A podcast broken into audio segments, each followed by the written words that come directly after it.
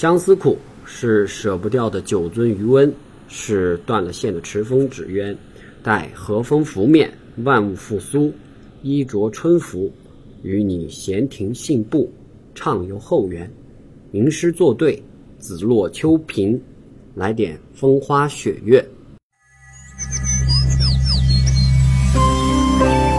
做人讲良心，诚信走天下。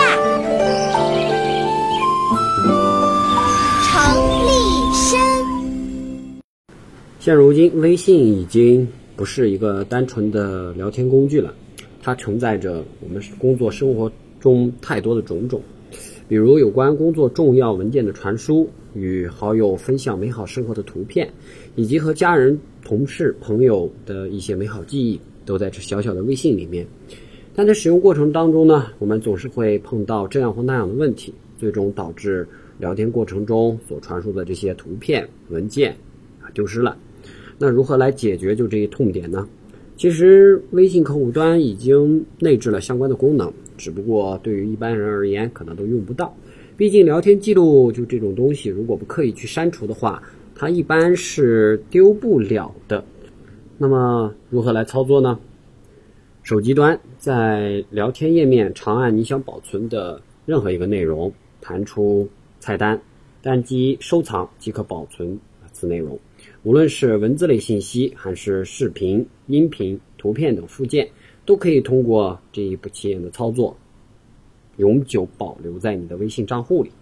不用担心哪一天手机损坏了，或者说不小心被某款清理垃圾的软件当成垃圾文件给删除，诸如此类的情况。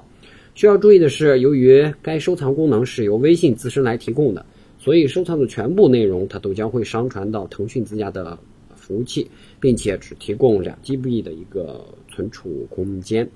呃，如果你经常要使用微信来转存一些东西，或者是说有一些敏感的东西你不想上传到网络上去，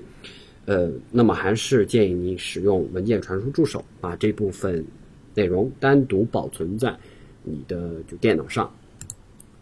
对于微信的使用技巧，真不是一期两期节目可以讲得完的。像是公众号文章的永久保存，还有聊天记录的永久保存啊，以及如何利用微信来帮助我们找有用的信息，这些都是以后节目中要解决的问题。如果各位听众在日常使用过程当中有什么好的习惯或者说技巧的话，欢迎与我交流。本期节目的话就先聊到这里，我们下期再会，拜拜。